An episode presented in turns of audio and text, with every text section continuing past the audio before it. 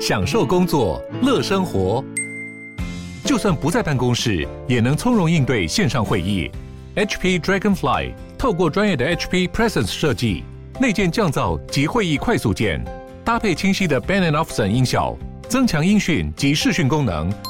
HP Dragonfly 顶级商务笔电，采用 Windows 11专业版，让您在会议中享有最佳的视觉和听觉品质。大家其实都关心青年没错，可是大家对青年政策、对青年局的想象跟期待都差异很多。没有人会去特别的教你，就是说你怎么样可以在非都会区去做一个生活。台北市不是他不想待在这儿，而是他真的是待不起也住不起哦。所以其实很多人脱北，应该就是被迫脱北。上一集我们聊到台湾各县市的青年人口产生哪些变化，以及人口外移的关键原因。这一集邀请到记者冯绍恩，与我们分享他采访各地方县市政府的青年局推出了哪些政策，以及地产秘密客他们对于移居城市的想法是什么呢？欢迎收听。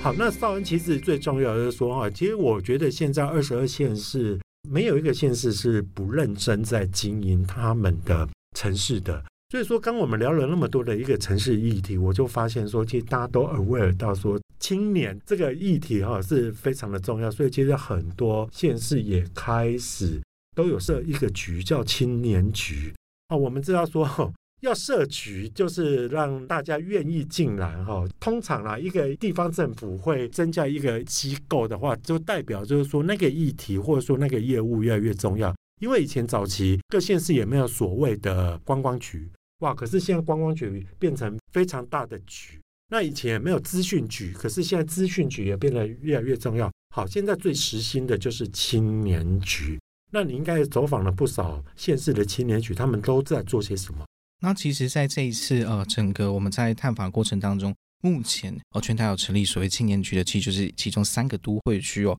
是桃园、新北跟高雄。那其中桃园是最早成立，再来是高雄市，今年是新北市刚成立哦。那其实他们三位局长都非常年轻哦，今年纪有人还比我小。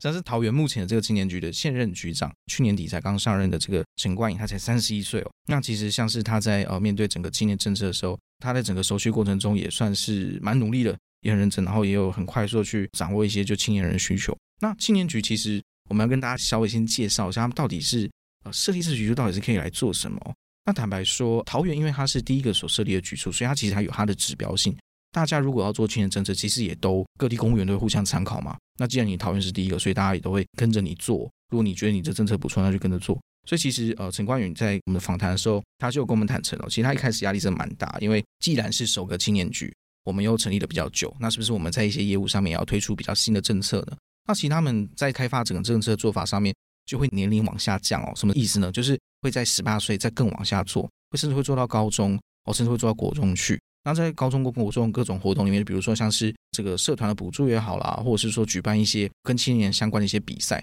那因为这些关于学生的活动，大致上来讲都不会花到太多的钱。比如说我可能五万或十万块的一个补助，或是针对你这活动的一个帮忙，其实政府就出一点点钱、一点点力，就可以帮助青年他们很顺利举办这些，不论是课余的社团活动也好，职涯探索也好，或者是这个职场的一个呃实习啦、媒合都好。所以其实桃园他们大概就是正在做像这样的事情。那我先来讲一下新北哦。那其实新北的这个前念群局长，他是在新北市今年成立青年局以来的首任局长。那他过去也是媒体人。那其实，在跟他聊的时候，他也跟我说，他觉得他做青年局第一个遇到的困难，其实就是哇，大家对青年局这三个字的期待想象差异非常大哦。比如说，他就随便举个例哦，他就说，可能有某位议员找他，那议员就直接问他说：“哎，你觉得你做青年局，你最重要是什么？”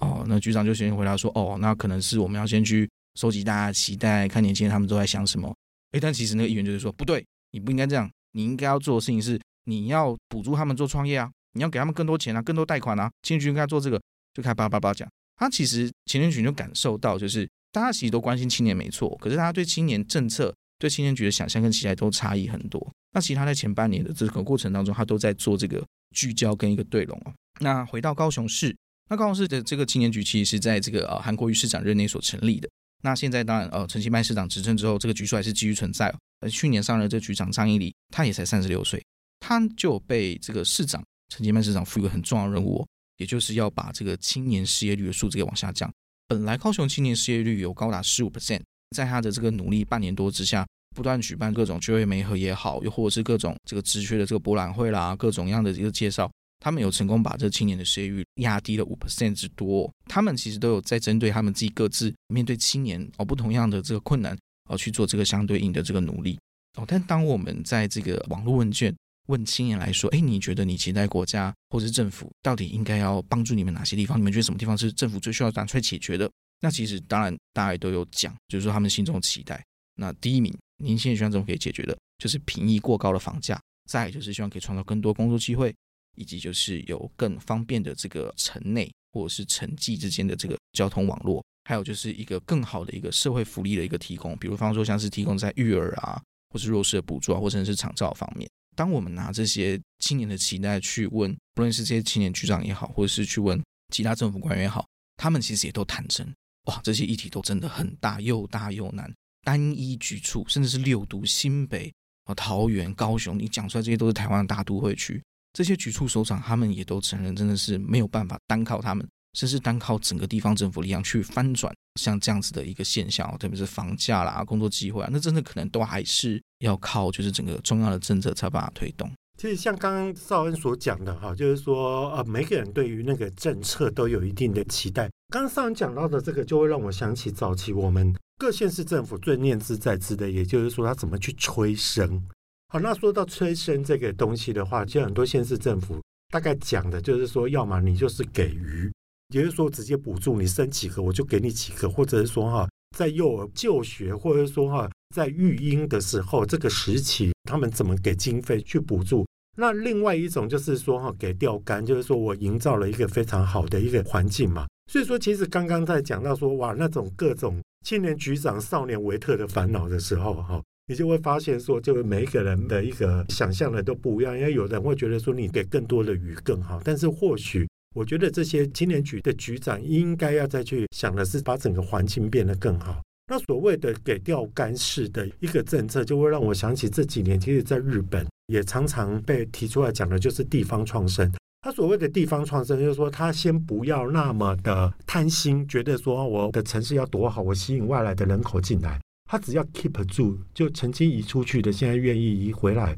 或者说现在即将要出去的，我把他拉住，说：“哎，你其实不用移出去，在这里很好。”或者是说：“哈，现在在这边生活的，让他断了这个念头，哈，就是说再也不会出去。”所以说，地方创生来讲的话，他就必须要抓住。地方的特色，然后去营造出属于地方的 DNA，去创造让曾经北漂了或者说哈漂到哪里去的人愿意漂回来。我觉得这个是一个重点啊。另外，其实刚刚那个绍恩也有提到一点，就是说哈，哎，其实做过调查之后，我们会发现说，很多人还是愿意留在原乡。就像我现在，我北漂那么久，我还是很愿意再回到我的家乡去，只是说要看我的家乡帮我 create 出来的这些条件到底好不好。所以说，像你可不可以跟我们聊聊，就是说哈，现在各县市哈，或者说台湾在做地方创生的这个方面，它是不是一个西进，是不是一个解套的一个方式呢？你怎么看？首先就是我也是高雄人嘛，所以我就想说，建新哭要回去的话，记得带我一起回去。是是是，一定有总编的位置，一定也有。好，那先回答就是地方创生它到底是怎么样的概念哦？那其实。他们关注的议题，日本当中看到，当然除了他们各地的这个乡镇少子化，以及有很多面向灭村的一个危机之外，最重要的是东京人口太多了。哦，东京人口庞大到就是他们不得不去注意，并且去控制这个人口的疯狂移入。整个东京都人口是超越一千万，那其实他们当初地方创生所创的一个目标，就是要锁定，就是不要再让东京人口增加。然后另外一方面，当然就是要 keep 住各地的这个乡市镇的这个人口，希望可以吸引年轻人，就是他们有更好的机会可以到地方去。那回过头来看台湾哦，台湾其实我们在这一块政策，我觉得其实做的也不差，因为我们其实当初整个呃上位政策整个引导国发会直接拉整套日本地方创生来直接做一个参考。那在这整个采访过程当中，我自己因为也是差不多这 年纪的人，所以我自己在做这题目的时候，我自己很有感觉，就想说，哇，那我是不是也有一个机会，像刚刚跟总编讲一样，就是诶，我可以不用一直都待在台北，然后或许可以到其他地方去，有这个可能吗？那当我去访问，就是像是长期在做地方创生的这个南投竹山的何培军的时候，其实他常年一直都在关注这个议题。因为何培军他自己的感受就很深，因为他自己就坦白说，也没有一个科系叫地方创生系，没有像这样的一个科系，嗯，也没有像这样子的一个学院或学校老师特别呃，其实是有老师在投入啊，但我的意思说，没有人会去特别的教你，就是说你怎么样可以在非都会区去做一个生活。那其实河北区认为这就是一个问题，因为从小到大，我们自己的教育，不论是国小、国中、高中，其实大家自己想想哦，你的教育甚至到大学，全部都是在学习如何离开你家乡的技能。哦，我会计系，那好像我就知道进到一个大公司里面去当会计；我念法律系，我就要进到一个大公司当法务。我就是要当这个律师，那这些听起来都是都会区的工作，可是相对来讲，你家乡自己有什么机会呢？你真的有认识你的家乡吗？那其实像何北勋他自己就会去做整理，比如说他就会把南投竹山这个家乡所在地拥有的这个优势，诶，其实我们有什么样的产业，我们有什么样的这个结构，我什么样的工作机会？你如果朝这方向去学习的话，你有机会成为一个可能像竹编手作达人也好，又或者是这个在地方创业的一个小贩也好，其实那些每个月的这个生活跟开销，甚至是你去做一个农业。我去做一个青农，去投入像这样子去贷款，你都有机会留在原乡镇。因为坦白说啦，也不是说在都市会地区的工作就一定会给你多高的薪水，了不起可能也就一个月三四万或四五万块。那你说像这样的薪水，难道在台中、在南投、在嘉义、在其他地方找不到吗？其实坦白说，可能是有的。那只是就是有没有把这些机会或者这些方法介绍给我们年轻人？那这就是河北区他关注的一个点哦。那可是另外一方面，就是我当我去访问，就是前国发会主委。哦，也就是曾经主导过地方创生政策的这个陈美玲啊，现在是做这个台湾地方创生基金会董事长的陈美玲女士的时候，其实她也有讲，就是她看现在整个国家的青年政策也好，或是这种整个地方创生的政策也好，她发现有个现象是她觉得很奇怪的，就是过度加惠青年。哦，什么意思呢？就是其实我们现在不论是看到中央或地方政府都提出的，不论是各种贷款补助计划，全部都是针对四十岁以下。好像仿佛你过了四十岁，你就没有这个资格或能力去承接政府像这样计划，或是跟政府去借这个钱，或是用政府这个方案去做这个创业或补助。那其实他就有一个 question mark，就是说，其实仔细想一想，现在年轻人这么惨的现况，房价这么高，工作机会这么少，大家要过这么辛苦，是谁造成的？是他们这一辈。他就说他指出，大概就五十几岁这一辈，他说是就是我们这辈造成的。那为什么当地方创生要来做这个翻转地方啊，把地方变更好这情况的时候，我们这些五六十岁都没有参与的角色呢，好像从国家政策中消失一样。难道都是要政策去让年轻人去承担吗？难道都是要靠年轻人才有办法创业吗？我们这些要退休的，或是即将退休的，我们手上有一笔退休金，可是我们未必能够就是靠我们这两三百万直接去创业。如果说今天政府可以过来帮一个忙，给我们个一两百万的一个贷款优惠。我们还是有机会可以去返乡啊！我们没有说我们老了一定要住在台北啊，我们还是可以回到花莲啊，去台东啊，去做创业啊。谁说老人家就不能把事情做好？所以其实，在他眼中哦，他觉得其实现在国家政策对我们注重青年是好的，没错。可是你也不能都只押宝在青年人。其实，或许政府也应该去重新思考，就是是不是也要让这个中老年的民众有机会去参与，就是地方创生，有机会去参与，就是在这个地方去活络这工作机会。有机会去让整个国家都一起来重视，就是哎，这个人口的发展问题。所以其实在这整个采访过程里面，我自己就好像是收获像这样资讯，其实也就会时不时的想啊，那是不是哪天我有这个机会 可以就是离开台北呢？Maybe 有可能。对，我不是说我小时候的。心愿就是要当台北人，可是我现在的心愿就是我要当脱北者，因为真的觉得说在台北生活真的是有它的一个难度哈。那上文就是说哈，有没有人真的是脱北？不一定要脱北来，也就是说，所谓你刚刚讲的地方创生哈，然后吸引回去。我好像看到你有访问到那个房地产界的 KOL，也就是地产秘密科的 Tim and Sam 嘛哈。他是两个人，还是他的名字就叫 Tim？对对对对对对对对，他们就是喜欢叫英文名字，对对对。哦哦，这样子啊，就是是两个人吗？对，是两个人，哦，是两个人哈，哦，都是女生。他们好像也有他们的见解，你要不要分享一下他们的看法？好，那其实像我先介绍他们两位哦，其实他们就是本来都是媒体人了，那后来他们就是自行创业，然后创了这个两个人一起搭档做这个品牌，叫做地产秘密客哦，就是介绍房地产为主。坦白说，也就是这样。他们两位现在都不是真的住在台北，像 Tim 的话，他就是一个很标准的脱北者。因为他先生其实就是担任工程师这个行业，那就在新竹，所以他们两个人其实，在交往的时候，其实就已经先买了这个竹北的房子。那其实那个时候他们买房子的时候，大概不知道还是十年前。